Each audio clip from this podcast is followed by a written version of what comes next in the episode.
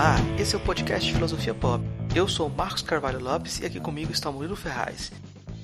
Esse é o nosso episódio de número 90 e recebemos o professor, filósofo e poeta Anditias Matos para falar da Covid-19, vírus filosofia.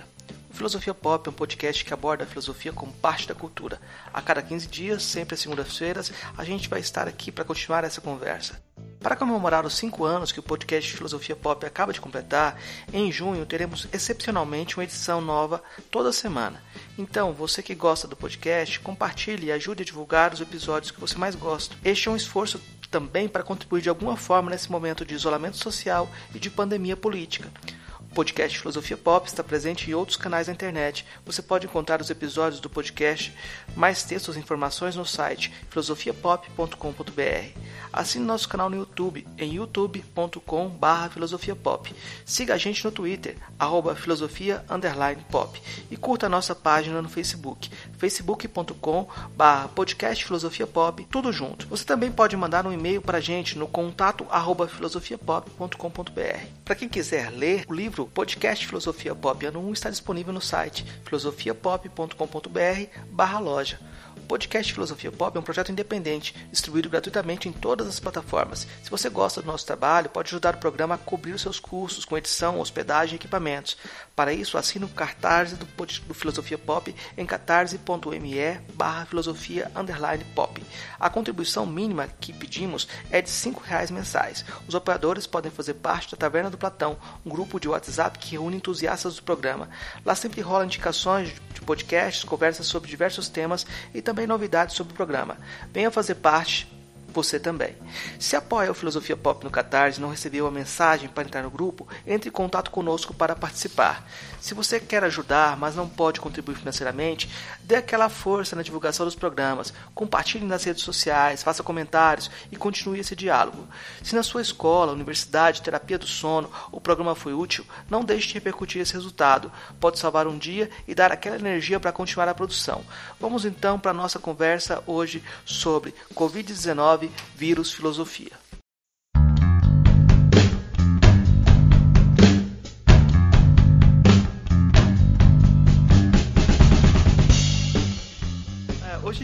Recebe o professor Anditias Matos. Ele é graduado em Direito, mestre em Filosofia do Direito e doutor em Direito e Justiça pela Universidade Federal de Minas Gerais e em Filosofia pela Universidade de Coimbra. Atualmente leciona na Faculdade de Direito da FMG. É autor de diversos livros, o mais recente sobre a questão da Covid-19, o vírus da filosofia, a filosofia do vírus. A gente vai conversar um pouquinho sobre essa última obra do, do professor Anditias.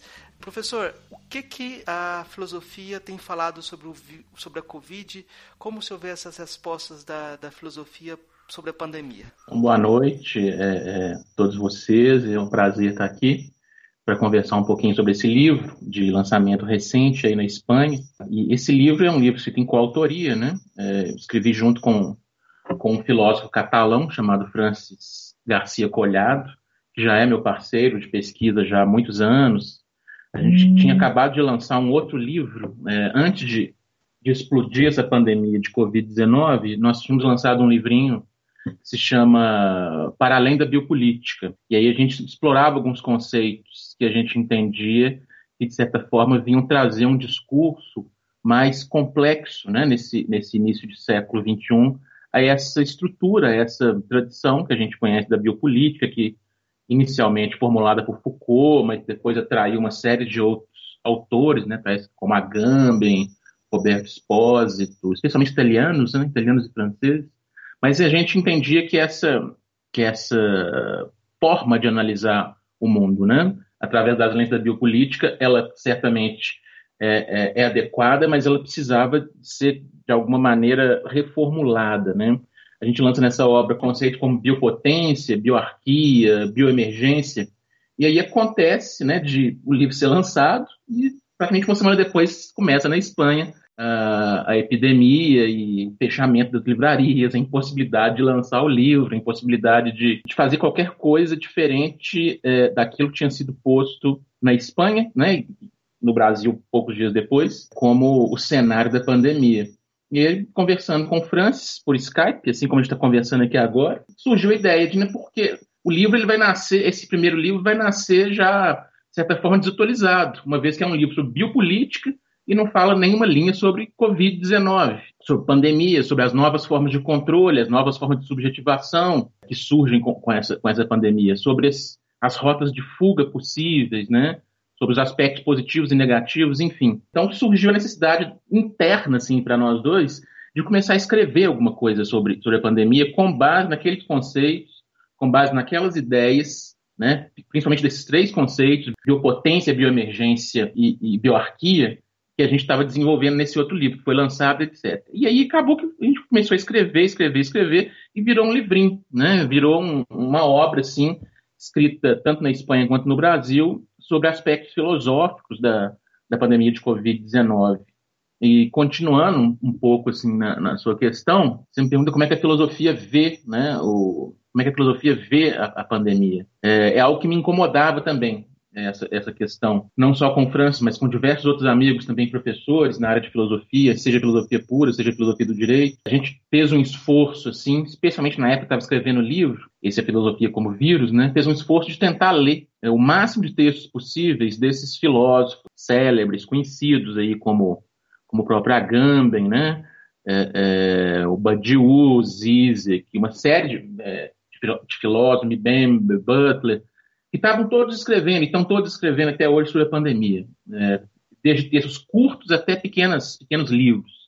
E o que me incomodava profundamente nesses autores, apesar de muitos deles trazerem aspectos relevantes, corretos, interessantes, críticos, sempre, né? A filosofia tem sempre que ser crítica, me incomodava é que eles tentavam é, encaixar a pandemia dentro dos seus construtos, né, dentro das suas teorias, dentro das suas é, é, é, é compreensões anteriores da realidade. Né? É como se existisse uma teoria geral e essa teoria servisse para qualquer coisa, então eu vou tentar pensar a pandemia de acordo com aquelas estruturas que já foram dadas no meu pensamento. E é isso que me parece inadequado. Eu acho que a pandemia ela é, representa um evento, né? um evento novo, um evento inesperado, um evento é, é, intrusivo e invasivo, de larga importância em todos os aspectos da nossa vida, uma filosofia que se queira, uma filosofia do seu tempo, que não seja meramente uma filosofia que pretende justificar alguma coisa ou determinar uma forma de ação, uma filosofia que queira pensar o seu tempo problematicamente, criticamente, ela tem que se arriscar a lidar com o presente, com, com o presente radical, né? E aí tentar construir novas estruturas, tentar construir novas formas de pensamento. Claro que não do nada, né? baseado numa tradição já dada, baseada num, numa certa linha de pensamento, mas tentar ver o evento pandemia de Covid-19 como essa dimensão é, nova que ele tem e não simplesmente encaixar num pensamento já dado. É isso que a gente tenta fazer nesse, nesse livro, né, que se chama, o segundo livro agora, em coautoria com, com o Francis, que se chama O Vírus como Filosofia, a Filosofia como Vírus. É, eu achei muito interessante na abertura do, do livro você usar a imagem do Thanos, do personagem da Marvel, desse vilão de uma série de, de filmes recentes, né? E todo o discurso malthusiano que ele tem sobre a morte como necessária para a renovação da vida. E é, é, monstruoso que esse tipo de discurso tenha emergido nesse momento por, por pessoas que estão no poder, né? Eu queria que você comentasse um pouco sobre essa intrusão de Thanos na nossa vida, né? Como uma realidade é, monstruosa, né? É, no, eu, na introdução do livrinho a gente usa essa figura, né, do Thanos, e até mesmo na, no nome, né, Thanos é claramente uma derivação de Thanatos, que é essa figura grega que simboliza a morte. Né? Para quem não está acostumado aí com os filmes da Marvel, com os quadrinhos da Marvel, eu estou acostumado com os quadrinhos da Marvel, que eu já passei dos 40, então eu li era quadrinho. O filme, para mim, é, é, algo a mais. Né? Eu já conheci o Thanos há muito tempo, há mais de 30 anos. Mas o Thanos é esse personagem que, é, no quadrinho, ele é amante né, da, da morte e pretende oferecer um presente para a morte, que é exatamente metade das vidas de toda a população do universo. É, no filme é um pouco mais, menos complexo que isso, mas Lá existe um Thanos, é, digamos, preocupado com o equilíbrio do universo, estava sendo esgotado por seres como seres humanos, né, que gastavam todas as energias, que poluíam os planetas, enfim. Ele pensava então em reestruturar o equilíbrio cósmico, é, destruindo metade da vida do planeta, né? E em um certo momento do filme, a gente faz referência a isso no, na introdução, o Thanos tenta se explicar, dizendo que ele não é um vilão, né? ele está fazendo isso porque é necessário e está fazendo isso a partir de uma dimensão de aleatoriedade. Né? É, ele estala os dedos, né? quando ele consegue lá as joias do infinito, tem um poder quase divino, aliás, divino, né? pode criar a vida, pode destruir a vida. Mas ele, quando ele consegue as joias, ele estala o dedo e metade da população do universo, sem qualquer dimensão, digamos, além do azar, do acaso, morre. E muitas pessoas têm, começaram a falar esse absurdo, começaram a fazer essas comparações, talvez é, não citando Thanos, né? Eu acho que, não sei, talvez a gente tenha sido o primeiro a, a fazer essa, essa irônica comparação, mas com as ideias do Thanos, dizendo assim, olha, essa pandemia, ela finalmente nos, nos é, igualou, né? Essa pandemia finalmente se põe como uma dimensão que está além do gênero, além da ideologia, além da raça, é, ela e, e, ainda vendo muitas pessoas vendo na pandemia algo positivo no sentido de limpar o planeta, né?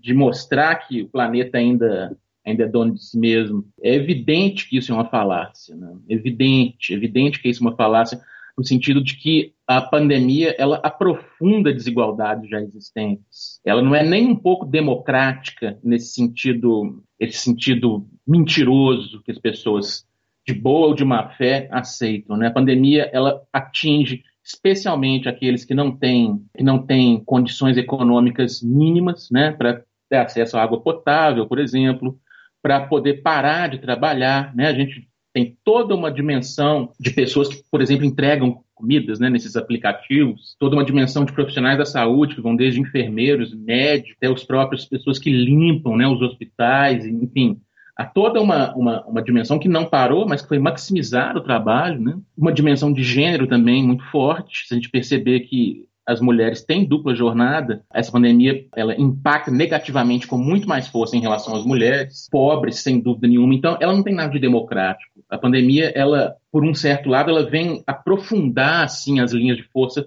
de um capitalismo imaterial, de um capitalismo representativo, né, que pretende é, opor à realidade uma realidade artificial, onde o que importa é meramente acumular, e é, essa, essa brincadeira com o Thanos, ela pretende demonstrar, já na entrada do livro, nas primeiras páginas do livro, esse caráter, digamos, desigual, da desigual distribuição dos riscos da pandemia, né? Eu acho que a pandemia tem aspectos positivos, talvez a gente vá falar disso mais à frente, no sentido de que ela nos mostra várias coisas que nós não estamos querendo ver ela, ela, ela tem o papel de realizar aquele choque filosófico, né?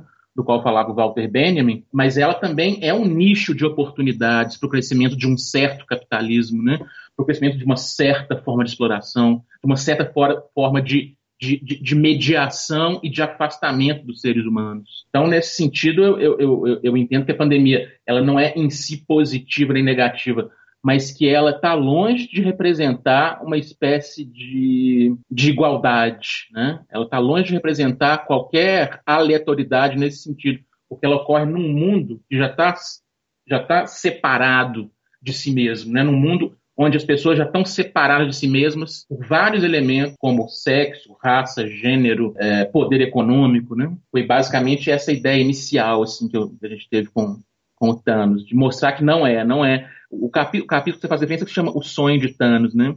Essa pandemia não é o sonho de Thanos, né? Na realidade, é um pesadelo que a gente tem que, de alguma maneira, tentar encontrar as, as virtualidades, as potencialidades em si mesma. Ela, ela pode ser simplesmente mais uma, mais uma forma de aprofundar controles, de, de aprofundar é, gestões, de aprofundar determinações bastante pouco democráticas em relação às pessoas. É, me parece, assim, em termos comparativos, que tem uma dimensão de impensado, mas em termos comparativos, eu me lembro um momento em que teve o terremoto de Lisboa, houve uma grande reação na Europa do absurdo de haver um terremoto num lugar, num país cristão. Se houvesse um terremoto na Ásia, em alguns outros espaços na África, eles não achariam nenhum absurdo. Mas como é que uma cidade cristã como uh, Lisboa foi destruída por um terremoto. E há toda uma corrida filosófica para explicar o que, que aconteceu e justificar aquela situação em algum sistema, né? o, o que, que aquele mal significava. Né? Parece que nesse momento uh, essa questão do vírus reprograma um pouco essa ideia do, do da ameaça e do que seria o mal. E a gente está numa corrida de várias respostas para isso. Já tem gente falando que o século XXI começou agora. Você já estava trabalhando uma redescrição da biopolítica. Como que você vê essa redescrição da biopolítica e em face a esse novo evento? É, antes de tudo, é, é preciso frisar essa palavra aí que você, você usou muito bem, evento, né? A gente tem vários filósofos, como por exemplo o próprio Alain Badiou, que é um dos filósofos bastante criticados no livro, mas em outros textos dele ele lança, assim como vários pensadores franceses, ele lança essa ideia de evento. É, o capitalismo nos acostumou, de alguma forma, no mundo é, com um mundo que não tem eventos, com um mundo que é só acontecimento. Né? Acontecimento é aquilo que é previsível, é aquilo que está dentro de um, plano, de, um, de um plano já dado. Né? O evento é o que vem quebrar isso, o evento é o que vem abrir possibilidades novas, tanto positivas quanto negativas. Nesse sentido, o terremoto de Lisboa é um evento, né? ele não estava previsto de forma alguma o ataque das as Torres Gêmeas em 2001 também foi um evento, sem dúvida nenhuma, a eclosão da pandemia. Por mais que tivesse sido prevista, né, a gente estudando textos, assim, por exemplo, nos anos 90, há, há várias obras de popularização científica, assim, livros bons, mas não são, não são livros técnicos, sabe? livros podem ser lidos por qualquer um, mas escritos por epidemiólogos, médicos, enfim, sociólogos, dizendo da possibilidade de uma pandemia que agir nesse, nesse sentido, tal qual essa está agindo, né? dizendo que a possibilidade de vir de um vírus da família corona era muito grande. Então a gente tem textos de 94, assim, 1994, um textinho interessante chamado The Common Plague, né? a praga que vem, que a gente pode traduzir assim. É um texto de 94, é um texto, portanto, que tem mais de 25 anos. E os nossos governos é, não prestaram nenhuma atenção nisso, né? não levaram a sério de forma nenhuma, continuaram de uma forma completamente irracional é, governo e mercado, se é que a gente pode separar as duas entidades hoje, né, elas são praticamente unívocas, mas tanto o governo quanto o mercado continuaram com a sua lógica absurda de exploração e expropriação da força humana do planeta. Né? Agora surge isso como se fosse um grande incêndio. Esse incêndio foi anunciado há muito tempo. É claro que tem toda uma dimensão de que foi se, se, tornando cada vez mais cada vez mais dominante a partir do final dos anos 90, início dos anos 2000, e agora nessa primeira década assim do, do século XXI, há uma tendência dominante de desprezo à ciência, né, de desprezo ao pensamento, de arrogância em relação a qualquer coisa que não seja totalmente factível e concreto. Né? Eu chego a pensar a gente está vivendo numa espécie de, de mundo invertido, né? É, muito similar àquele filme. Eu estou fazendo já as indicações dos filmes aqui. Não sei se vocês conhecem, um filme chamado Idiocracia, que mostra assim, o planeta dominado por pessoas absolutamente incapazes de pensamento, né? Que é, é a clara narrativa do que a gente vive no Brasil do Bolsonaro, nos Estados Unidos de Trump, né? Em vários outros locais, locais do planeta. É uma, uma casta dominante, governante, extremamente inculta, extremamente, não só inculta, mas feliz com a sua ignorância, né? orgulhoso da da sua ignorância, e que é, projeta, assim, para a população em geral, uma espécie de ódio ao intelectualismo, um ódio à ciência, um ódio a, a, a, a tudo aquilo que pode representar mínima, a mínima ameaça crítica para esses, esses podres poderes. Né?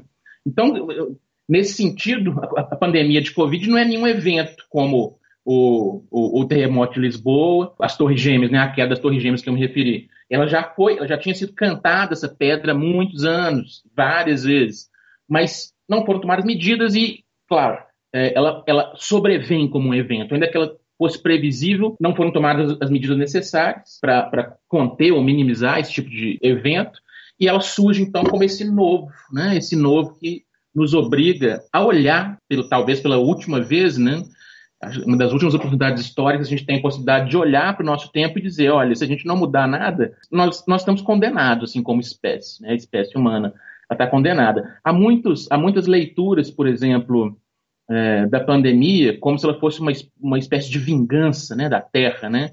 Tem aquela famosa hipótese da, da, de, uma, de, uma, de uma filósofa da ciência é, é belga, que é Isabelle Stenger, ela fala da intrusão de Gaia, né? Ela fala isso num livrinho que acho que não foi publicado em português, mas chama No Tempo das Catástrofes. E ela, ela, ela cria essa noção de intrusão de Gaia. Gaia, como a gente sabe, é o nome para terra, né? É, em grego. E é como se eventos como o terremoto de Lisboa, é, inundações, maremotos é, e o próprio Covid, né, 19, seriam como formas de reação do planeta em relação a, a, a, ação destruidora do ser humano, né? Tendo então a pandemia como se ela fosse um, um evento natural que vai reequilibrar o planeta.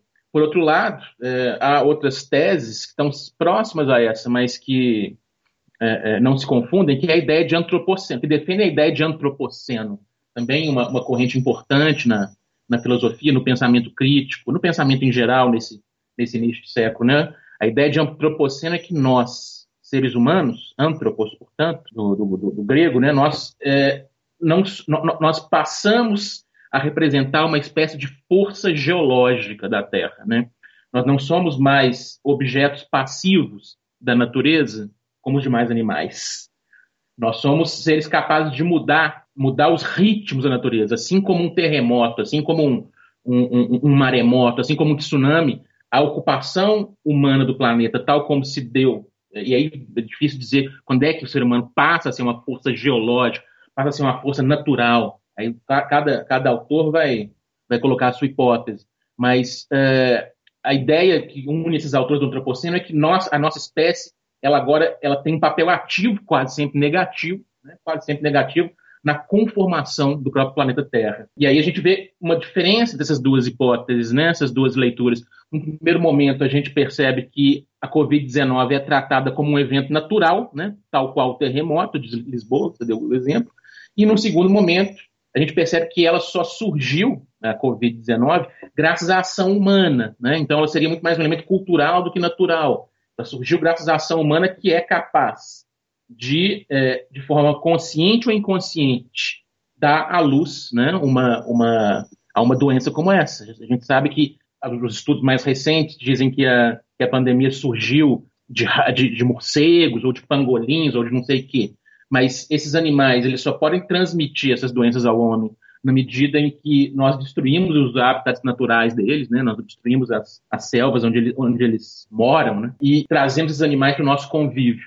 Então, nós temos essas duas tentativas de pensar a pandemia, e nenhuma das duas me parece adequada. É aquilo que eu estava te dizendo no começo. Como é que essas teorias, as duas surgiram muito antes da pandemia, como é que elas tentam enxertar assim, a pandemia dentro da sua estrutura de pensamento é, e dizendo, não, a pandemia é algo natural, não, a pandemia é algo cultural, né, algo que tem da ação humana. Entendo que para conseguir pensar razoavelmente essa, essa pandemia, a gente tem que perceber que o tempo que a gente vive, que muitos autores chamam de pós-moderno, etc., não quero entrar aqui nessas discussões que são às vezes bizantinas, mas o tempo que a gente vive é um tempo que se, se caracteriza pela suspensão ou pela indiferenciação ou pela mescla dessas categoriazinhas que eram muito claras, né, no pensamento, digamos, mais clássico, né, na noção de sujeito e objeto, a noção de, é, é, é, de bem e mal, a noção de interno e externo, a noção de natural e cultural. Né? A pandemia ela não é apenas cultural, ela não é apenas natural,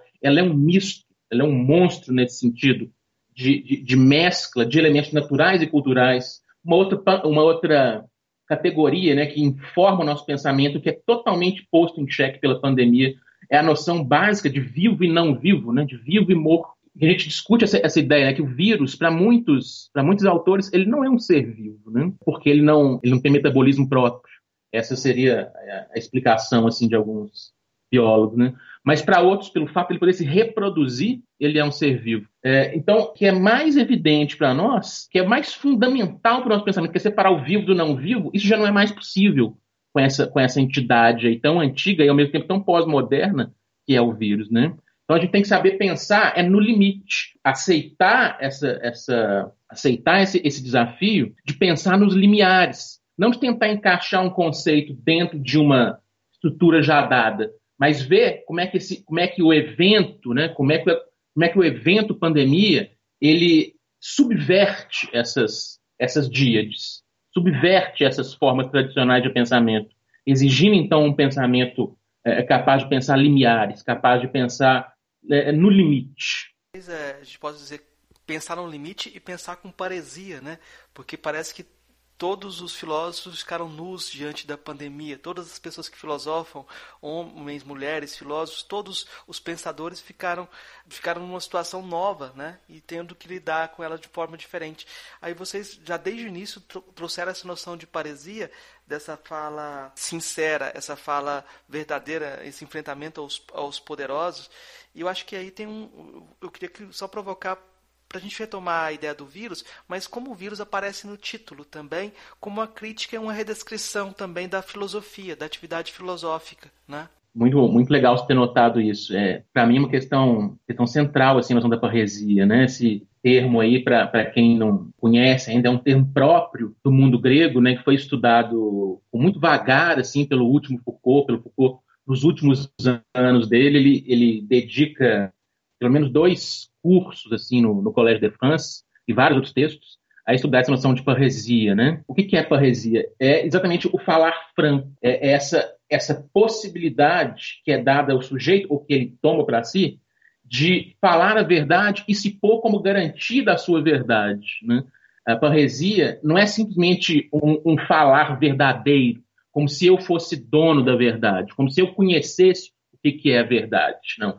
A, a, o falar verdadeiro da poesia, tem, da, da parresia, tem a ver com a, com a forma como se põe, né? Eu estou falando aquilo que eu acredito mesmo. Se é verdade, não é, não, não, tem, é outra questão. Mas eu, eu, eu, estou, eu não estou enganando, né? Eu não quero convencer ninguém. Eu simplesmente estou dando testemunho da minha verdade. E aí o, o Foucault coloca essa questão é, já no, no, último livro, né, o, A Coragem da Verdade, que é um dos mais bonitos também. A Coragem da Verdade, que é exatamente uma forma de definir a parresia, né? A parresia se dá de várias formas ao longo da história e tal, mas o Foucault vai, vai localizar nesse último nível, nesse último livro, melhor dizendo, a parresia que é aquela daquele que está ameaçado, né? daquele personagem que, para dizer a verdade, ele se coloca numa situação de risco. O risco é fundamental na parresia. É, o, a parresia é aquilo que um escravo usa quando vai dirigir ao seu senhor. Né? Ele, ele, se ele vai falar a verdade, o que ele pensa com o seu senhor a respeito da escravidão, ele tem que usar da parresia. A parresia é o que uma mulher ateniense poderia utilizar dentro de uma sociedade extremamente patriarcal como a ateniense. A parresia tem, então, a dizer, tem, tem, tem a ver não com falar a verdade, mas com, com esse falar verdadeiro que é, nos põe em risco. E eu tenho sentido muito pouca parresia na filosofia, nos filósofos que têm, têm lido assim, a pandemia. Né? A gente poderia comentar vários deles aqui, o programa duraria horas e seria enfadonho, mas dois casos interessantes e são completamente, completamente diversos. Né? Primeiro é o caso do, do Zizek, ou do Zizek, eu nunca sei pronunciar direito o nome dele, né?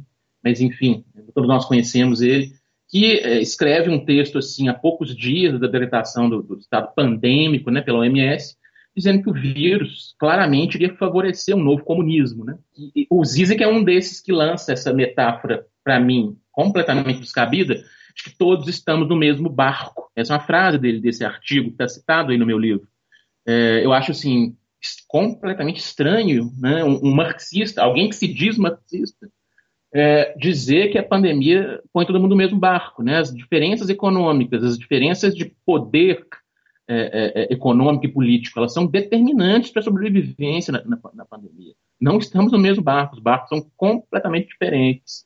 Né? E dizer que, que, que, que, o, é, que a Covid ela vai, de alguma maneira, criar laços, laços de fraternidade globais e abrir a via para um novo comunismo, Gostaria muito que fosse assim, mas não, não me parece que os fatos, que as evidências demonstrem isso. Né? É, esse tipo de análise é, não, não, tem muito sentido, não tem nenhuma parresia nela. O Zizek não se arrisca nada, ele simplesmente tenta continuar construindo assim esse, essa suposta filosofia dele. Um outro filósofo foi muito falado, talvez o mais falado de todos, é o Agamben, né? um filósofo pelo qual eu nutro mais profunda admiração. Acho que é um dos é um dos grandes pensadores da, da, nossa época. E ele tem sido massacrado assim nos, nos, jornais, nas redes sociais, desde que ele começou a escrever já em fevereiro, já em fevereiro sobre a, a, sobre a pandemia, né? E o primeiro artigo que ele escreve se chama A Invenção de uma Epidemia. Ele, ele sustenta que, que, o vírus não tem uma letalidade maior que a gripe comum e que, portanto, é, as medidas de isolamento que tinham sido começadas, tinham sido iniciadas na Itália né, em fevereiro, é, elas expressavam muito mais uh, o aprofundamento de um estado de ação biopolítico, é, que, inclusive, é um tema do Agamben, né? ele também sofre desse problema de não conseguir pensar a pandemia a não ser nos próprios termos, mas enfim, ele estava chamando atenção para o fato de que a pandemia, é, a epidemia, naquela época epidemia ainda, nem era pandemia, ela serve a alguns propósitos governamentais, ela serve a alguns propósitos de mercado muito específicos, e chamava isso de uma invenção. É, é claro que depois a situação se tornou cada vez mais insustentável, né, para manter essa, essa, essa análise inicial, foi decretada pandemia, enfim, é, se percebeu que o isolamento, por mais que seja terrível, é uma técnica mínima a ser mantida, mais que traga imensos problemas, a possibilidade de uma vida política é talvez o que mantém a, a própria sobrevivência das pessoas, né? Mas o, o que me encanta no Agamben não é exatamente essa dureza, essa maneira meio crua que ele coloca a, a frase, né? É exatamente a parresia dele, no sentido de pensar diferente de todo mundo e colocar e se tornar alvo de, de uma campanha pública, assim, de, de, de, execração, né? A gente tem que lembrar que o Agamben, quando escreve esses textos, ele é um senhor de 78 anos de idade, é, ou seja, está dentro daquela, daquela população mais, pode ser mais afetada, né, pelo vírus, está numa cidade sitiada, né, antes mesmo da decretação de pandemia mundial, e está se arriscando ao escrever esse tipo de coisa. Está se arriscando aí contra. Está se arriscando, inclusive, a ser comparado com figuras absolutamente nefastas, como o Bolsonaro. Né? Circulou por aí, alguns dias atrás, na rede, na internet, um texto, na minha visão, completamente equivocado, em que se dizia que o Agamben estava utilizando o mesmo discurso de Bolsonaro. Né? O me parece aberrante, me parece que não, não, não, não consegue ler, assim, evidentemente, que o Agamben está escrevendo. E o argumento de fundo do Agamben, né, para além de todas as, as limitações que ele, como todo, como todo e qualquer filósofo tem, o argumento de fundo nesses artigos, que estão, quase 10, está publicando quase um por semana, enfim, um argumento de fundo me parece muito interessante, me parece muito defensável. E o argumento é o seguinte: né, nós nos sujeitamos a esse estado de exceção, nós nos sujeitamos ao isolamento social nós nos, nos sujeitamos a essa epidemia previsível, mas que não foi prevista, porque para o ser humano contemporâneo, para o homem contemporâneo, o único elemento que tem valor, algum valor, é a mera vida biológica. Né? Toda a dimensão afetiva, toda a dimensão da memória, toda a dimensão da tradição, da política, nós aceitamos docilmente né, abrir mão disso tudo e, e, e, e, manter nossa vida biológica. Então, o Agama está trazendo ele está trazendo à tona uma, uma, tese, que é uma tese já desenvolvida há mais de, de 20 anos no projeto Homo Sacer, dizendo como é que a nossa, como é que nós vivemos tempos impolíticos, né? Que a política é exatamente essa arte do risco. A política é exatamente essa arte da contestação, da crítica, da oposição e que tem em vista uma série de valores que não são unicamente não são unicamente guiados pela noção de vida biológica. Nós nos tornamos, assim, seres que só nos importa a vida nua, a mera sobrevivência. E aí a gente liga com Hobbes, né? E diz, diz o seguinte: olha, pessoas estão preocupadas só com a sobrevivência, pessoas estão preocupadas só em manter a vida biológica, não criam democracias. As pessoas criam tiranias, né? Como o Hobbes nos demonstrou com clareza. O medo, o medo é um afeto que diferente de outros afetos negativos, como o pânico, por exemplo, o medo é um afeto que em nenhum momento cria sociedades democráticas, que, em que haja respeito entre seus membros. O medo ele só pode criar ditaduras. O medo só pode criar autocracias. E ainda que sejam autocracias, ditaduras diferentes de todas aquelas que nós vimos se desenvolver historicamente. Né? A, gente, a gente vive hoje uma ditadura efetiva eh, bioárquica é, em que todas as possibilidades se põem ou se depõem, tendo em vista esse elemento da vida biológica. É uma espécie de animalização, no sentido negativo desse, desse termo. Essa situação em relação aos filósofos e a posição dele em relação ao momento me fez lembrar dois autores. O Kant escrevendo o que é esclarecimento num jornal, né? e essa intervenção no jornal dele sendo depois destacada pelo Foucault, né, que depois escreve em jornal sobre a Revolução do Irã. E é muito criticado pelos escritos dele contemporâneos à Revolução do Irã, né, e fica um tempo sem escrever para reformular a sua forma de perceber e de lidar com os conceitos, a concepção de poder, etc. Né? Parece que é um risco que as pessoas têm que correr para poder melhorar, para poder filosofar, né? E as pessoas não, não querem correr esse risco, talvez seja o risco da autonomia, né? Diferente de uma mera do mero iluminismo, né? Um risco da praça pública, né? Eu fiz esse comentário só para complementar aquilo que você estava dizendo. A gente partiu dessa imagem, essa imagem de estar no mesmo barco. Eu entrevistei há pouco tempo o professor Severino Goenha, que é um filósofo é, moçambicano, e a gente partiu justamente do contrário. Nós estamos nas mesmas águas, mas em barcos to totalmente diferentes, que é uma imagem do Martin Luther King, né? Nesse sentido, as medidas de controle da pandemia são diferentes de espaços para espaços. Né?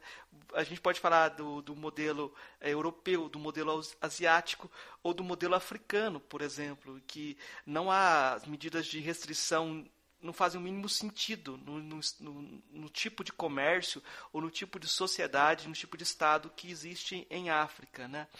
É, eu queria que você comentasse um pouco sobre essa disputa sobre modelos de controle, né? Como que você descreveu essa relação, né? Então, é muito legal. Só quero fazer um comentário sobre o seu comentário antes, que achei legal também.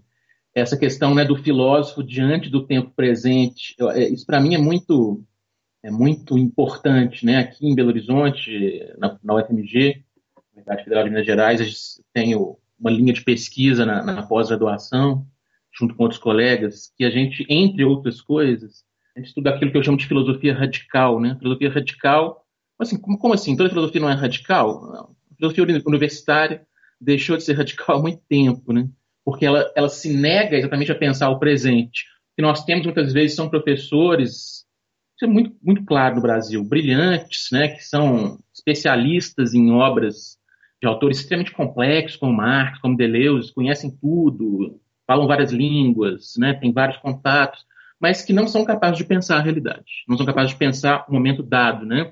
Eles realizam aquilo que o, que o, que o Hegel é, é, é, é aconselhava, de certa maneira. Tem uma imagem no Filosofia do Direito do Hegel, né? Isso podia ser num livro sobre filosofia do direito, que é a imagem da ave de Minerva. Né? Você deve conhecer a ave de Minerva, que que é uma, uma espécie de expressão legal assim para coruja.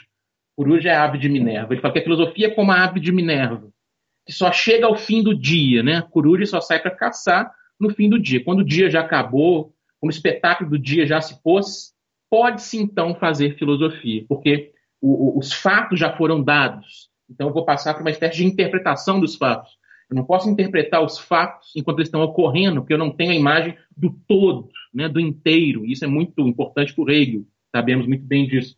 É, eu, eu, eu, eu, acho que é exatamente o contrário do que o Hegel diz. Filosofia é aquilo que se põe no limite. Filosofia é um pensamento sem pressupostos, que aceita errar, por exemplo, né, que aceita se reformular, que aceita reconstruir. Esses dois exemplos foram ótimos, né, do, do, tanto do Foucault com a Revolução Iraniana, é, e do Kant, né, do, do, que é, do que é ilustração, né, do que é iluminismo. Eu agregaria mais um exemplo que eu acho muito bom, que é o do Marx, desenvolvendo toda uma teoria sobre o capital, sobre revolução, sobre socialismo, e quando ele vê, explodir a Comuna de Paris, né? E ele rapidamente escreve artigos de jornal magníficos, né, que depois vão ser reunidos em livro, mas que são, em muitos aspectos, contrários às teorias que ele vinha desenvolvendo até então, né?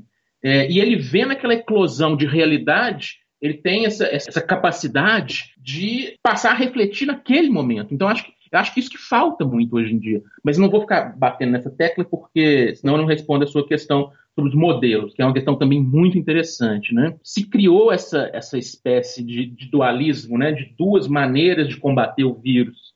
É claro que existem muitas mais, mas para simplificar, existiriam dois modelos que vão se replicar, vão se misturar, mas dois modelos, digamos, puros. Né? O primeiro seria o modelo soberano, é, europeu, né, que é aquele que se baseia fundamentalmente na gestão, é, na gestão de, de, territórios. Então, assim, eu, eu fecho aeroportos, né, eu fecho fronteiras, eu fecho pessoas dentro de casa.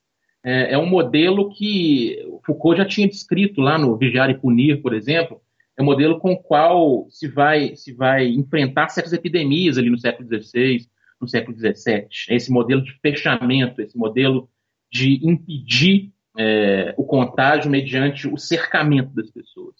E existe um outro modelo, um, modelo que a gente poderia chamar de asiático, e que vem sendo aplicado na China, Taiwan, Hong Kong, em menor medida Japão, mas também que é esse modelo algorítmico, né? um modelo que se baseia não primordialmente, ainda que, ainda que também haja isolamento, etc., mas não é, o elemento primordial não é o isolamento, mas é uma espécie de previsão aonde a doença vai se transmitir. O que isso é possível né, em sociedades muito diversas da nossa, em que, por exemplo, direitos e garantias fundamentais, a intimidade, são considerados ou considerados numa medida muito baixa. Então, o sujeito na China, por exemplo, ele tem um celular que ele recebe, assim, no celular imediatamente, se ele estiver num, no metrô, por exemplo, ele, ele, recebe mensagem dizendo, ó, o fulano está aí do seu lado, ele está com a temperatura alterada, né? Porque quando esse fulano entrou no, entrou no metrô, tem lá câmeras de detecção que viram qual é a temperatura do sujeito. Isso vai para uma rede e, enfim, é capaz de monitorar né, cada um em tempo real e efetivamente sabendo qual é a temperatura do sujeito, se ele está doente ou não, se ele esteve, se ele esteve próximo de pessoas que foram contagiadas nos últimos dias, nos últimos meses, né, se um sujeito sai na rua é, durante um isolamento, possivelmente um drone vai perseguir esse sujeito e dizer, olha, você não, você não pode sair, vai multar esse sujeito.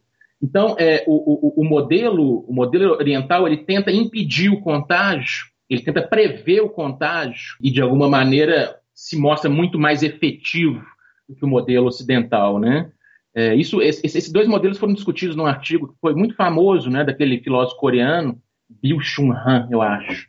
Mas, enfim, esse artigo está publicado, chama, sei que lá, sobre o mundo de amanhã, não lembro exatamente.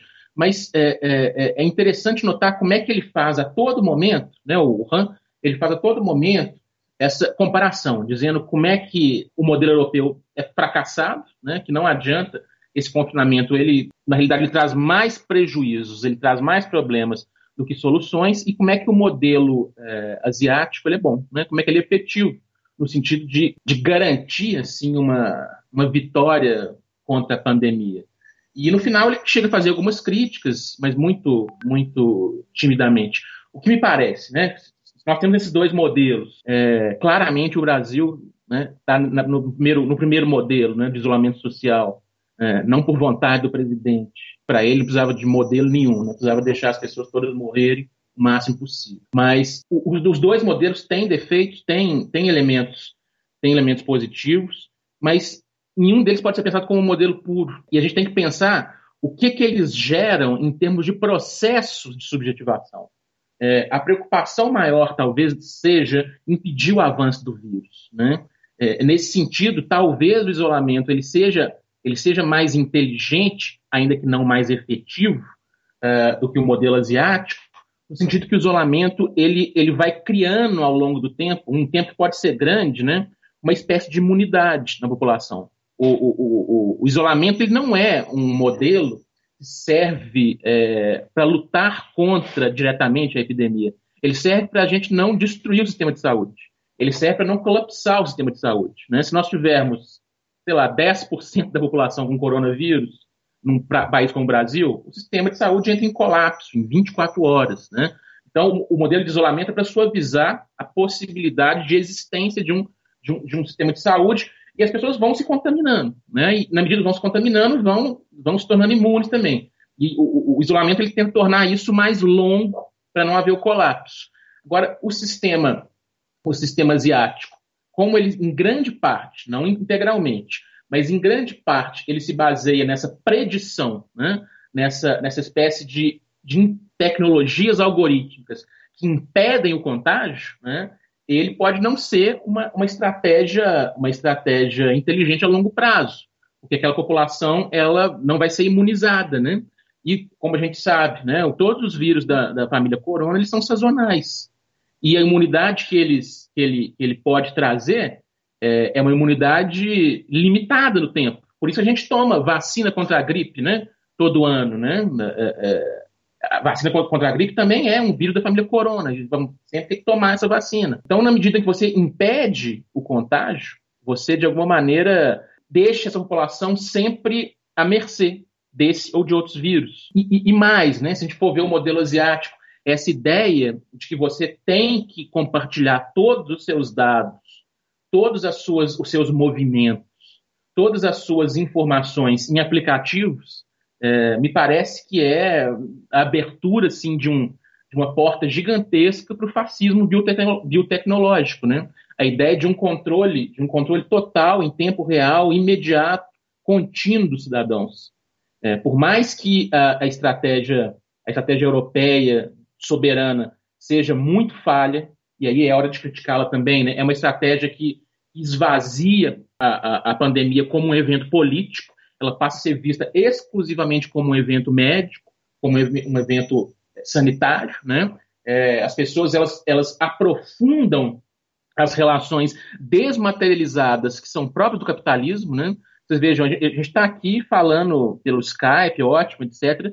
Mas já surge, por exemplo, no Brasil e no mundo, uma tendência é, que já, nem sei se é uma tendência, acho que é uma necessidade, uma, uma, uma realidade, de, por exemplo, transformar as experiências de sala de aula em experiências integralmente virtuais, né? de transformar todo o nosso sistema de ensino para que professores e alunos possam estar sempre nas suas casas. Isso tem, tem efeitos devastadores em termos de processo de subjetivação. Né? Primeiro, o professor, que vai ficar disponível, é, não se sabe quantas horas por dia, recebendo um salário claramente menor, né? tendo turmas que podem ter turmas de. É, é, é, é tecnologicamente, eu não, eu não tenho limite. Né? Uma sala de aula tem um limite de, sei lá, 50 alunos. Tecnologicamente, eu posso criar salas virtuais com 200, 300 alunos, que não vão interagir entre si, né? que vão simplesmente ouvir o professor, que vai, então, ter uma carga de trabalho redobrada. Essa, a, a, a tendência a substituir qualquer contato humano por mediações né, tecnológicas já era uma tendência muito forte antes do, da pandemia. Agora, com a pandemia, ela recebe uma espécie de desculpa, recebe uma espécie de razão, recebe uma espécie de legitimação dos poderes constituídos. Né? Não é segredo nenhum né, que o atual ministro da Educação pretende aprofundar ao máximo assim, o, o ensino à distância no Brasil. A pandemia é uma desculpa perfeita para isso. Né? Ninguém vai dizer que ele está de má fé é, mas vai dizer que é algo necessário. Então, o, o, o, eu estou dando um, exemplo da minha área, né? Sou professor, assim como você. É, é, é, devastador assim o que a pandemia pode deixar de herança em termos de esvaziamento político, de esvaziamento da relação professor-aluno, né? Da relação de ensino-aprendizagem que vai se dar agora de uma maneira chega a ser noção de que nós podemos gravar nossas aulas. Veja só, muitos, muitos colegas que são entusiastas, né? Do, do EAD do, do ensino à distância. Falou, não, você pode gravar suas aulas. Se um aluno teve um problema ali com conectividade, porque sabemos muito bem, né? As condições econômicas fazem toda a diferença quando se fala em, em ensino à distância. Tem alunos que não têm conexão à internet, não têm sequer computador, né? Isso é uma realidade no Brasil. O Brasil é um país extremamente desigual. Mas se falar, você pode gravar a sua aula e deixar para os seus alunos ali. Isso, isso é duplamente demoníaco, né? Isso é duplamente, duplamente terrível. Primeiro que você vendeu a sua aula assim, nunca mais vai poder vender. Imagina uma, uma, instituição particular que tem as aulas de todas as matérias dos seus professores gravadas. Ela vai, no máximo, renovar isso de dois em dois anos. Enquanto isso, o professor pode ter sido demitido.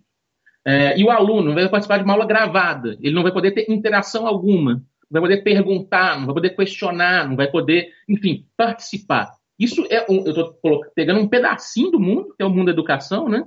Agora você imagine é, em outras áreas, né, em, outras, em outras dimensões, o que que essa tendência à desmaterialização e ao isolamento podem trazer. Só para terminar, fui bastante longo nessa minha resposta. Acho que nenhum dos dois modelos é, é, é perfeito. Os dois trazem elementos perigosos, especialmente a gente pensar esse pós-pandemia, se é que vai haver um pós-pandemia, se é que a gente não vai mergulhar numa, numa, numa, numa espécie de espiral em que a gente vai sair de pandemias e entrar em outras e e, de uma certa forma, criar uma, uma dialética entre, entre aspas, normalidade e, entre aspas, pandemia excepcional, que já não é mais excepcional. Dos dois modelos, se eu tivesse que escolher um deles, certamente seria o modelo europeu, soberano, com todos esses problemas, né? A gente pode tentar pensar ele dentro de uma dimensão de excepcionalidade, de necessidade, e de tentar encontrar assim as possibilidades de criticá-lo e de fugir assim dos efeitos mais negativos que esse modelo traz porque um modelo de vigilância total, um modelo de vigilância biomédica total, né, em que você deixa de ser cidadão e passa a ser um mero corpo que é, que é constantemente vigiado pelo Estado, pelo mercado, é, me, pare, e, me parece que essa é a tendência do mundo agora. O Han, no final do artigo dele, dizia que há uma grande chance, nisso eu concordo com ele, de uma espécie de, de exportação do modelo chinês para o resto do mundo, me parece que não seja adequado assim para lidar com pessoas livres, né? Se for para lidar com pessoas que simplesmente são parte de um corpo orgânico do Estado, que são incapazes de sentir ou de criticar, esse modelo é perfeito, né? Vai manter vivos esses corpos. Mas é, o que, que é uma vida, né, sem liberdade? É aquilo que o Agami estava dizendo: é mera vida biológica, mera vida nua uma vida sem liberdade, uma vida sem certos valores, né? Já que você citou o Martin Luther King, tem uma frase dele que eu, que eu amo também. Agora eu estou em dúvida se é dele ou se é do Gandhi. Eu gosto muito de obediência civil, assim, estudo muito e às vezes eu confundo. Mas a frase é assim: ó, quem não tem um motivo para morrer é sinal que não tem um motivo para viver. Né? Se você aceita tudo só para sobreviver, é sinal que sua vida não faz sentido. No, no artigo sobre a pandemia da Covid-19 entre Gaia e o Antropoceno, você escreveu, abre aspas, só superaremos a crise pandêmica mediante a criação de sistemas políticos, econômicos, sociais que não sejam apenas isso, mas também naturais, de modo que se possa dar um fim ao Antropoceno enquanto marca da instrução humana negativa no planeta, preparando assim a nossa reconciliação com Gaia uma reconciliação com nós mesmos. Diante dessa, dessa frase, parece que eh, se a gente for pensar no mundo pós-pandêmico, nos aspectos positivos, nenhum desses modelos dá conta. A gente precisa de um outro um outro modelo. Eu queria que você fizesse um balanço do que, que você vê de positivo e do que você vê de negativo. Você já apontou um aspecto negativo, que, que é para a gente da educação é um, o caos, é o absurdo, né? É, que é essa ideia da, da, educação à distância. Mas eu queria que você fizesse um balanço desses dois aspectos a partir dessa fala. É, exatamente. O que eu estou dizendo nesse, nesse artigozinho, que foi incorporado no livro em algum momento, modificado, é que a gente tem que conseguir pensar estruturas capazes de fazer face a esse novo que não é realizável, não é assim é consertável, digamos assim, pelos modelos, pelos modelos antigos. Né? A gente tem que primeiro pensar com bastante clareza sobre mudança climática. Isso para mim é evidente. É, a mudança climática ela tem um papel, um papel singular, assim, importantíssimo no que diz respeito à saúde humana, né? Afinal de contas, a gente está falando disso. A pandemia tem a ver com a saúde humana. É, há estudos assim desesperadores que mostram que o, o, aquecimento global ele não vai apenas assim submergir algumas cidades e criar mais bolsões de pobreza no mundo, né? Ele vai fazer algo muito muito muito impensado para nós. Ele vai derreter gelos árticos, geleiras que existem há milhões de anos. E nessas geleiras tem vírus que a gente não pode nem imaginar o que, que eles são, né? São verdadeiras caixas de Pandora, né? Quando abertas, a gente não sabe o que vai acontecer. Então, pensar em é, numa relação muito mais, muito mais positiva, no sentido de construtiva com o meio que a gente vive, com a casa que a gente vive, que é o planeta. Né? Pensar seriamente em decrescimento econômico. Por, quê? Por que não? Né? Por que continuar crescendo para quê e para quem? Continuar trabalhando para quê ou para quem? A gente vê é, na, na, pandemia qual, quais são as preocupações dos governantes. A preocupação é voltar à normalidade o mais rápido possível. Que normalidade é essa? Qual é a normalidade de um planeta em que um terço da população não tem água limpa para beber, né? Qual é a normalidade de um planeta em que intensas violências de gênero, de sexo, de raça, de classe são, são cometidas dia a dia, né? Qual é a normalidade de um planeta em que 10 ou 15 famílias mundiais detêm é, mais de 80% dos recursos? É, isso não é, são dados reais, né? É, então não tem, tem um, um, um, um, negócio que eu sempre me lembro assim de um livro, mas é um livro de um filósofo espanhol e ele põe lá num certo momento assim, vocês imaginam, é um livro muito bem escrito, muito muito didático, ele fala assim, vocês imaginam quanto que é necessário, quanto em termos de dinheiro que é necessário para acabar com a sede no mundo, né, com as pessoas que não têm água potável para beber? Vocês imaginam quanto que é isso? Ele responde 29 bilhões de dólares anuais. 29 bilhões. É muito ou pouco 29 bilhões de dólares anuais? Ele dá a resposta que para mim é estarrecedora. Eu, eu fiquei realmente muito é, é, é chocado com isso. 29 bilhões de dólares é o que só os americanos gastam anualmente na compra de refrigerantes. Né? Então a gente vê que a gente não tem, não é exatamente um problema econômico que determina, que determina a pobreza e a miséria no mundo, é um problema ético, é um problema tem a ver com as nossas, com as nossas é, é estruturas, né, com estruturas que foram criadas para explorar muitos, né, para, para, explorar o todo, que garantir vantagens e privilégios para uma pequena, pequeniníssima, cada vez menor minoria. Então, e, e, essa minoria não consegue sobreviver sem os outros. Né? É, nós somos uma espécie que só consegue, só, consegue, só consegue sobreviver interconectada. Então, não adianta você se fechar no seu bunker nazista e pensar que o mundo é, é, pode se explodir, porque a, o, o, humano é fundamentalmente comunitário. Né? A gente só conseguiu, a nossa espécie frágil, Homo sapiens, né, só conseguiu sobreviver a vários obstáculos e a várias, vários desafios naturais porque passou a colaborar um com o outro. Né? Desenvolveu linguagem, por exemplo, que é o que há de mais comum, ou seja, o que há de mais comunitário no mundo. Não existe uma linguagem privada, né? não existe uma linguagem minha do Anditias. A linguagem é sempre construída em comum. São, são esses, essas tecnologias do comum, essas tecnologias que estão muito além do público do privado, mas que perpassam a nossa vida. Coisas, coisas assim que a gente nem percebe como a linguagem é que tornam possível a nossa sobrevivência, e não só a nossa sobrevivência, né? a nossa vida com felicidade, que é importante, que é o que importa, aliás, no planeta. Então, pensar em termos de. Pensar que o nosso sistema capitalista não sustenta mais. Pensar que, que é preciso é, é tratar a questão climática, tratar a questão natural, em sentido amplo, com seriedade. Perceber que o sistema político-econômico ele não está aqui para nos, nos auxiliar ou para nos garantir nada. Ele é um, um, sistema que se põe enquanto uma estrutura é, determinada por interesses privados eu acho que a pandemia tem essa, esse elemento positivo, assim, de, de nos fazer ver as coisas como elas são, de demonstrar com clareza, por exemplo. Não que não fosse claro, né, mas a posição do Bolsonaro é, ela é evidentemente coerente com tudo aquilo que ele falou ao longo da campanha dele. Se tem uma coisa que a gente não pode criticar no Bolsonaro, é o cumprimento das promessas de campanha dele. Tudo que ele falou que ia fazer, ele está fazendo. Então, ou, seja, não é nem um pouco. Eu vejo bolsonaristas arrependidos pensando: nossa, mas como é que pode, né? O presidente não faz nada contra a Covid-19, quer que as pessoas voltem ao trabalho, e, enfim. Mas é, é, é, o que ele é. É isso que ele é. Ele não está mentindo. Ele, ele disse isso claramente.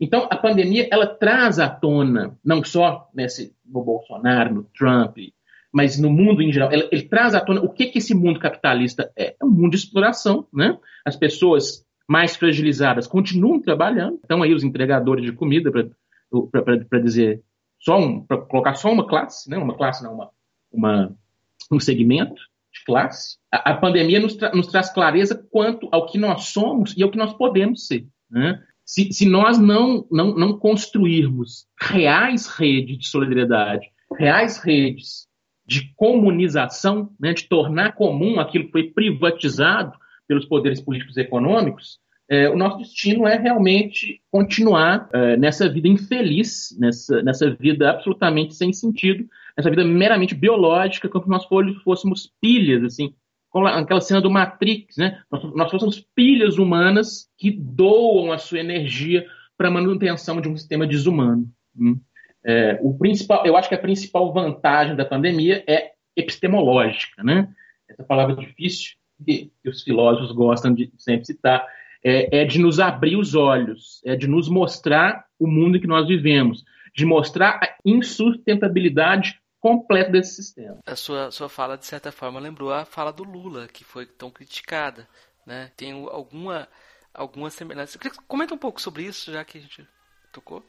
Eu não, eu não concordo muito com a frase do Lula. Assim, eu, em parte eu concordo. Né? Vamos lembrar a frase dele. Ele disse que a pandemia foi bom ter surgido, né, porque ela mostra as pessoas a necessidade do Estado, né?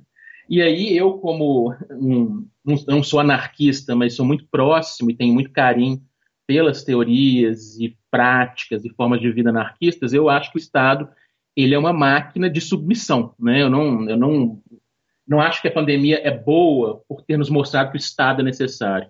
O Estado é necessário porque a gente está completamente individualizado um em relação ao outro. Nós nos vemos como bestas, como feras, incapazes de conviver. Né? Nós estamos dentro de um modelo robesiano, em que o Estado é esse grande, esse grande rei né, que segura a espada e nos ameaça. Se você não se comportar, uma dimensão paternal mesmo. Né?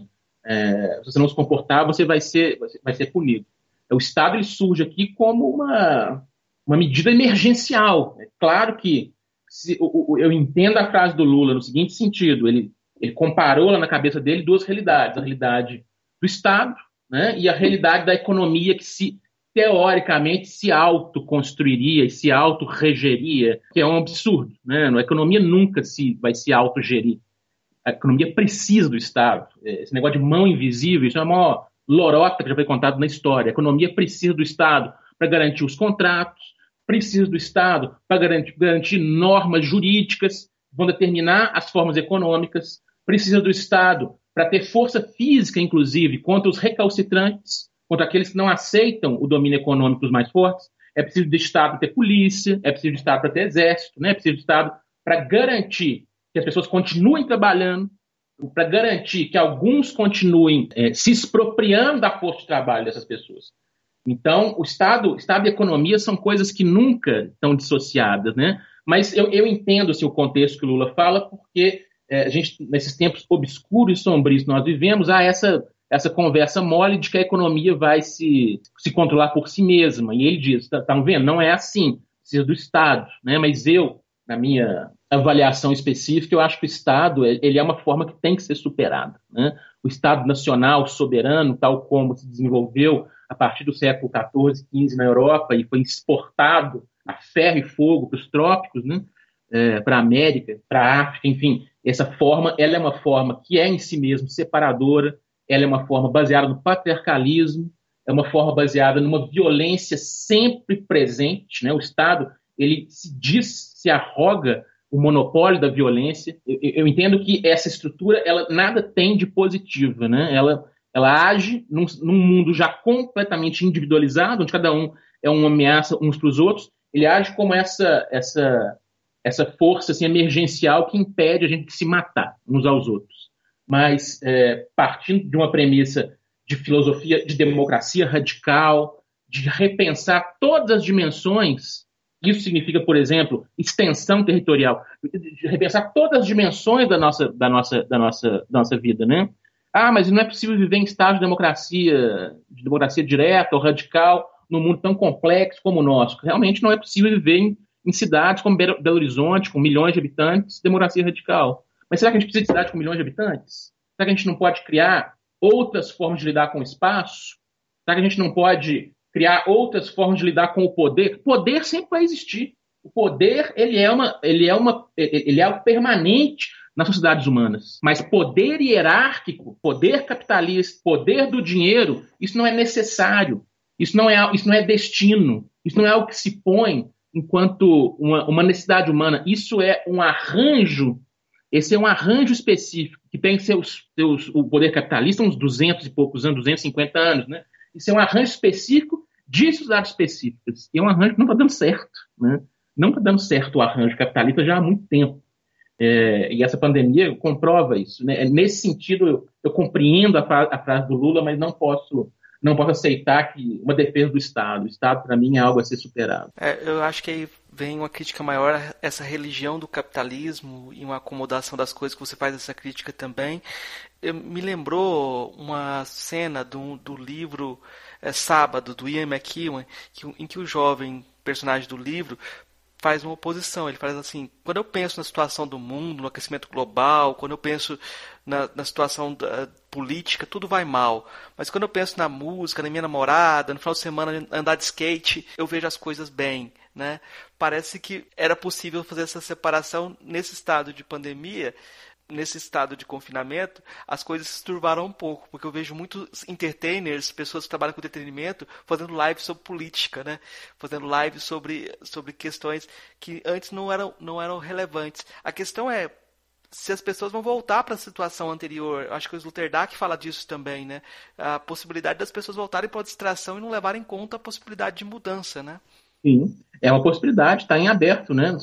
A última linha assim, que a gente escreve nesse livro é, diz sobre isso, sobre essas duas grandes possibilidades, ou grupos de possibilidades que estão abertas. Ou um, um, um, um aprofundamento, um acirramento do neoliberalismo, da individualização, da separação, que parece bastante provável, né? ou uma via em que a gente tome, né, tome consciência assim, da necessidade de desativar esse sistema, da necessidade de fazer, de, de puxar o freio da história, né, o freio de emergência da história, como dizia lá o, o Walter Benjamin.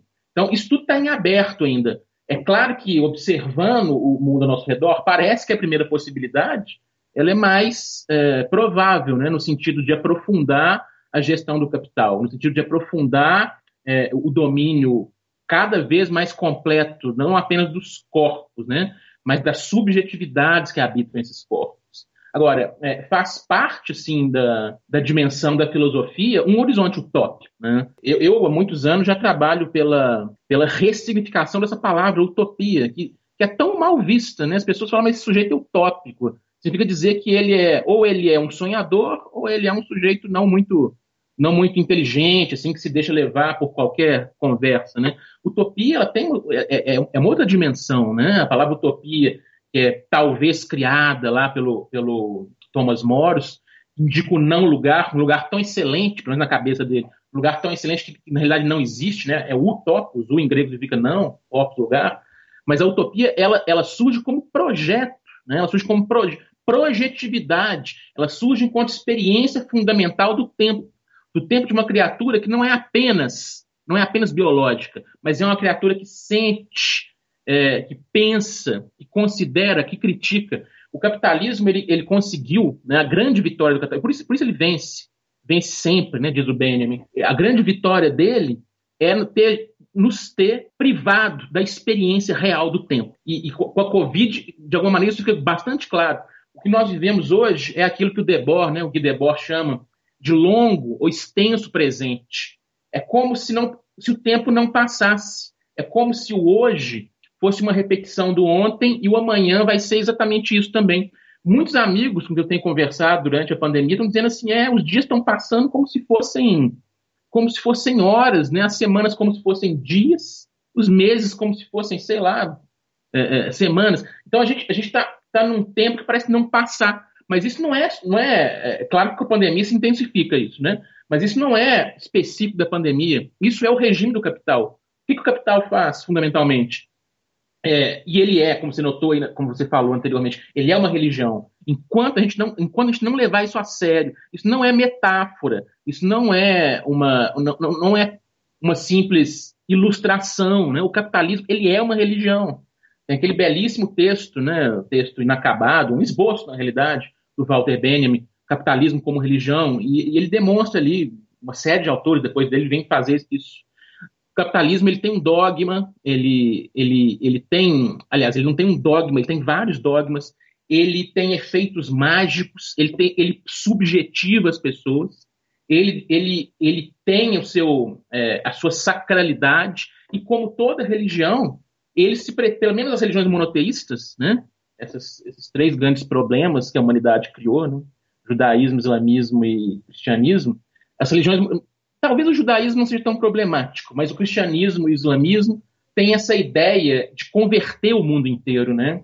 Você não pode ficar tranquilo com a sua religião, você tem essa, essa dimensão de, de, de, de, buscar mais adeptos, porque afinal de contas a sua religião é verdadeira e a dos outros é falsa.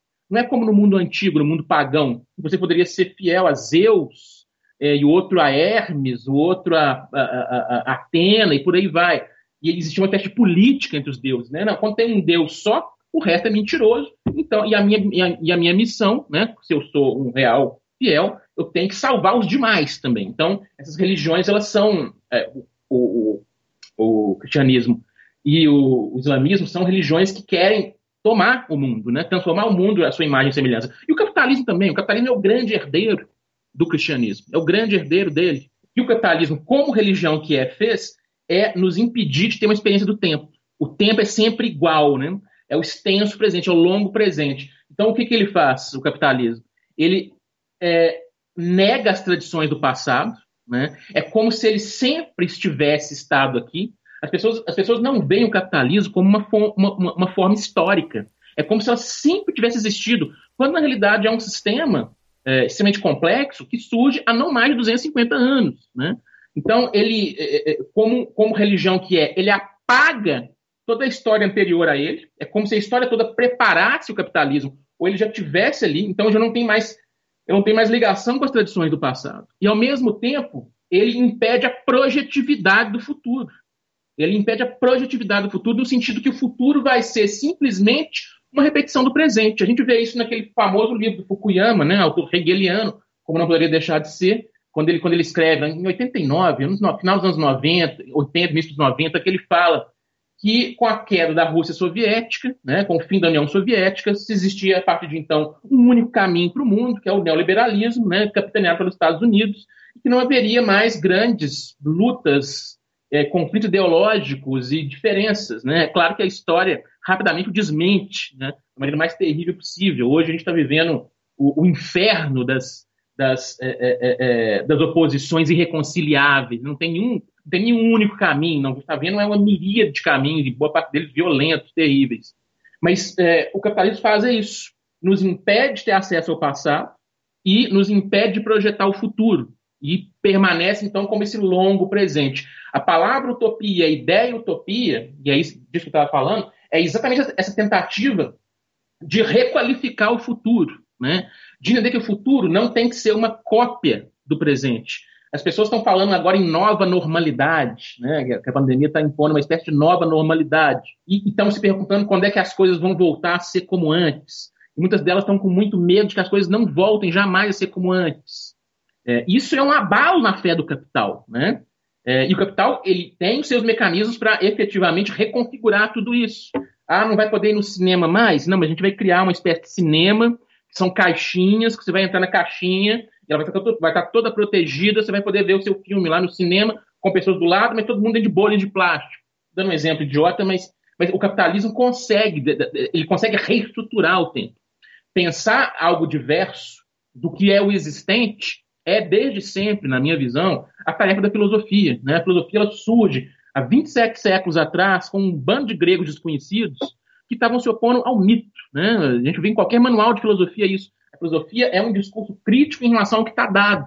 É um discurso que pretende abrir novas possibilidades, novas potencialidades. Então, eu acho que o gesto utópico, por mais que ele seja, mais que ele seja improvável, mais que ele seja muitas vezes visto como inocente, no sentido de não conhecer os, de aparentemente não conhecer é, os problemas extremamente complexos que afligem o mundo, mas o gesto utópico, que é uma espécie de fé, no sentido positivo da palavra, né?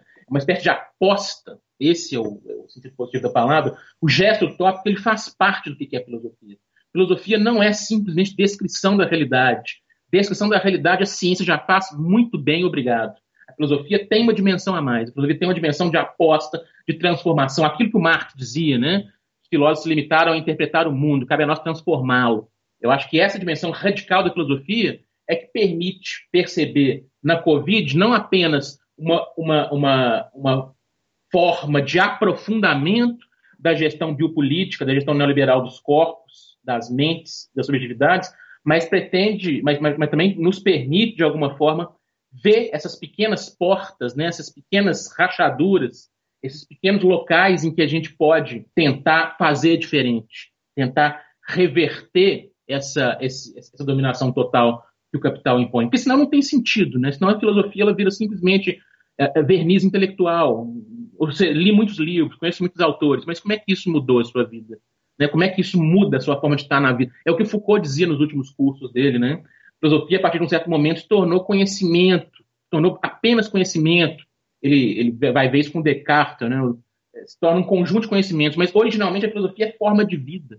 A filosofia é forma de vida, é, é, é uma estrutura de vida no qual a parresia, essa, esse falar verdadeiro, né, o falar franco, aparece como elemento fundamental. Então pode parecer um pouco ingênuo, pode parecer um pouco, enfim, incomprovável, mas eu acho que há sim potencialidades, potencialidades, elas vão, vão virar atualidades, outra história, mas há potencialidades positivas que a, que a pandemia nos traz, ainda que os elementos negativos sejam muito mais visíveis, muito mais terríveis, né? Eu acho que a gente fez um percurso já, já bom, já dá, um, já dá para ter uma visão do tema geral do, do da conversa, né? É, só queria deixar registrado que esse tipo de perspectiva sobre a filosofia é muito mais comum fora dos departamentos de filosofia do que dentro deles, né? Eu estava exatamente isso com um amigo meu ontem, assim, exatamente como é que como é que a filosofia se tornou assim uma coisa completamente amorfa, né? sem gosto. Enfim, é exata essa frase. É, você falou a frase que ele falou, esse amigo meu. Nosso podcast é um sintoma disso, porque a gente conversa com várias pessoas que a gente está pensando que está filosofando, mas que não são necessariamente filósofos de, de, de, lá do departamento de filosofia. Esses são sempre mais difíceis. Professor, a gente vai para três perguntinhas mais rápidas.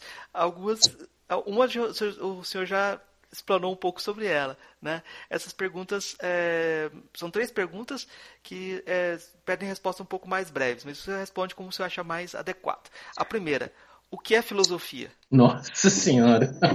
filosofia é forma de vida. Filosofia é, é aquilo que Foucault dizia, né? Estou citando um filósofo, mas um filósofo que é bem assim radical, né? O Foucault dizia, quer dizer, ele pegava dos cínicos essa ideia, né? Fazer da sua vida uma obra de arte. Claro que fazer de si mesmo uma escultura. Claro que não no sentido meramente estético, mas é, aprender a viver, ou como diz o Sêneca, né, aprender a morrer bem.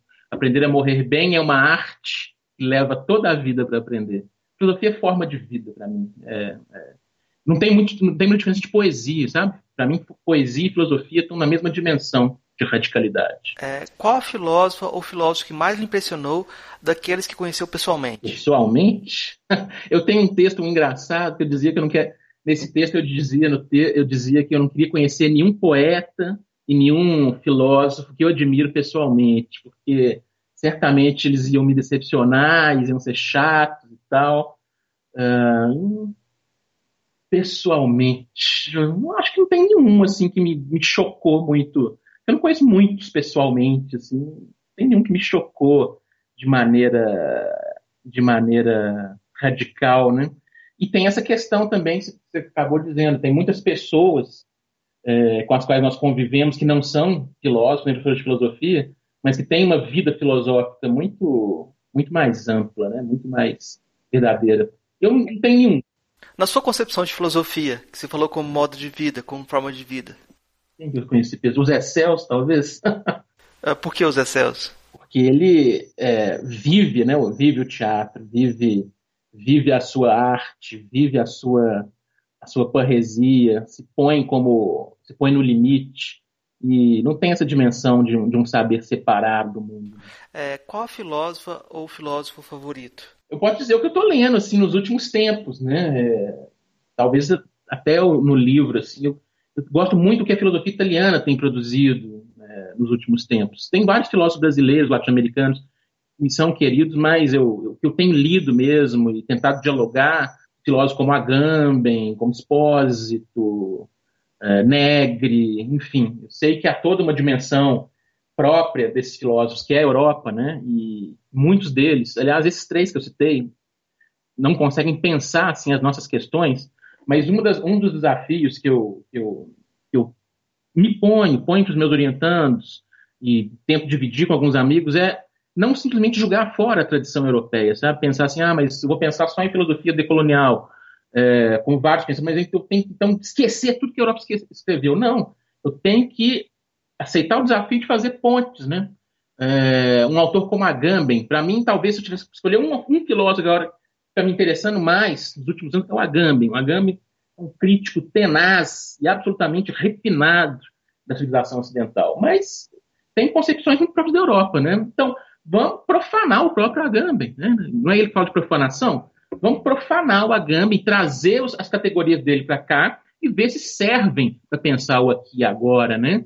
Do Brasil, por exemplo, quando o Agamben fala que é, é, é, a maior tragédia humanitária de todos os tempos, assim, foram os campos de concentração nazistas, ele fala, pera lá, e, calma aí, e a, a, conquista da América, né? E a escravização de milhões e milhões de negros e indígenas, será que você não está esquecendo, assim, do outro lado do mundo, não? E aí você vê que você pegando conceitos como de vida nua, estado de exceção, é, é, é, Zoé e Bios, eles são plenamente aplicáveis é, para entender algumas experiências do Brasil, como a extrema violência policial, como o racismo absurdo e não, não aceito e não, não, não admitido que existe, né? Então, é, é, o filósofo que mais me interessa agora é o Agamben, o pensamento italiano sobre biopolítica, etc., que eu tento, então, aclimatar, tento distorcer, é, outra coisa que não se faz muito né, no, no departamento de filosofia, tento profanar é, com outras realidades. Professor, o que, que você indicaria para os nossos ouvintes de filmes, livros, é, romances, poesia que o senhor citou? É, Nossa, é muita coisa, né? Esses dias eu tenho lido muito, muito, tenho lido bastante. É, não, não, vou fazer indicação específica, digamos assim, com a pandemia, não. Coisas que são que eu acho legais, assim. Handmaid's Tale, como é que traduz isso em português? É, Conto da Aya. Conto da Aya é uma série magnífica. Literatura, Saramago, assim, eu estou mergulhando nas obras do Saramago. É uma coisa que, caramba, eu sabia que tinha que fazer em algum momento da minha vida. Já tinha lido alguns livros dele, mas a obra dele inteira é genial, assim indico História do Cerco de Lisboa, de Saramago, um bom livro para passar o tempo de maneira inteligente né, e muito bem acompanhado. Poesia, uh, poesia eu indico o meu próprio livro. eu tenho, tenho um livro de poesia também que se chama Deus está dirigindo bêbado e nós estamos presos no porta-malas. Acho que tem, tem a ver com a, com a nossa realidade. Filme, filme, eu sou fã de Star Wars, com exceção do episódio 9, que eu acho uma porcaria mas indico para quem não conhece ver assim, todo o universo Star Wars, música, rock dos anos 60, qualquer coisa, mas antes de tudo The Doors, Black Sabbath, que mais Led Zeppelin, eu gosto muito dessa, dessa galera. Enfim, é, tem, tem muita indicação. Acho que eu esgotaria aqui o, a possibilidade de fazê-lo. Né? É, eu vou, eu vou indicar esse livro que a gente comentou, falou sobre ele, está em espanhol ainda, mas tem uns artigos que estão em português, que eu, eu você pode encontrar facilmente esses artigos para poder aprofundar um pouco mais a conversa sobre que a gente teve aqui hoje. Eu estou fazendo um outro podcast institucional, que é um projeto de extensão e pesquisa, que chama Voz da Unilab. nesse podcast a gente está fazendo uma série sobre a Covid-19 pensada em dimensão africana, nos espaços africanos. Então, é, vou indicar esse podcast, já tem algumas entrevistas interessantes com filósofos como Filomeno Lopes, Severino Goenha, é, um filósofo de Guiné-Bissau, um filósofo de Moçambique, um cientista, um cientista social como o Elísio Macamo. Né? Então, você vai ter lá uma outra perspectiva e um outro olhar sobre um outro espaço, né? Agora, o romance, eu queria indicar alguns que eu fui pensando na nossa conversa. Uh, todo mundo está lendo A Peste, né? Do, do, do, do Camus, é a indicação uh, que, que é o, o, lugar comum. Mas é bom ler A Peste junto com o ensaio sobre a cegueira, do Saramago. Né? Você lê os dois juntos. Não leia só A Peste leia um ensaio sobre a cegueira, que você vai ter mais possibilidades para pensar essa pandemia. Mais um, um, romance que eu queria indicar é O Sábado, do Ian McKeown, que eu comentei aqui de passagem, que é um, eu acho que é um romance bacana que reflete sobre o momento do, de pós 11 de setembro, né, da situação da, da, da, vida das pessoas nesse clima de terror, né, mas eu acho que há uma democratização dessa percepção de, de, de de perigo nas ruas, né? Então eu acho que é interessante dar uma olhada na semelhança desse tipo de, de sensação, né? São essas as indicações de hoje. Eu queria agradecer ao professor Andy Tias por ter aceitado o nosso convite e queria dar, abrir espaço para ele, para ele é, indicar o, o, os trabalhos que ele está fazendo, fazer as considerações finais, o que ele quiser falar para os nossos ouvintes. Ah, eu te agradeço, Marcos. Foi para mim muito prazeroso é, tentar colocar essas ideias que estão no livro, assim, num tempo longo, assim, de uma hora, uma hora pouco, é difícil, mas eu acho que, que foi, foi, interessante, né? É, eu acho que agradeço a os que ouviram até aqui, e, é, esses textos que, que, o Marco citou, muitos deles estão no meu, na minha página, no academia.edu, né? Lá você vai encontrar vários textos em, em português, mesmo sobre a pandemia, algumas entrevistas, esse livro está sendo traduzido, estou traduzindo o um livro português, espero que ele, ele saia aqui no Brasil em algum momento. É, eu acho que, não, não, sei exatamente como deixar uma mensagem final, mas a mensagem é essa sempre nossa, né, de resistir, de resistir e, e, e não perder, assim, a última coisa que nos resta, não é nem a esperança, né, a esperança muitas vezes é algo negativo, mas essa, esse ânimo de não se deixar subjugar, tem uma frase do Shakespeare que eu ponho lá no, como epígrafe dos meus livros, eu falo assim, olha, mas qual é o sentido da vida se não destronar tiranos? Eu acho que a gente pode pensar nisso nesse tempo tão sombrio entender que isso aqui é apenas uma configuração do mundo, não é o mundo, e que outras configurações são possíveis e que para mostrar essa possibilidade estão aí a poesia, a filosofia, a música, o pensamento. Então, muito obrigado a todos aí. Ei, gostou do nosso episódio? Apoie a gente lá no Catarse, é só 5 reais por mês, o preço de um cafezinho. Ajuda a gente a continuar divulgando a filosofia no Brasil. catarse.me barra filosofia underline pop.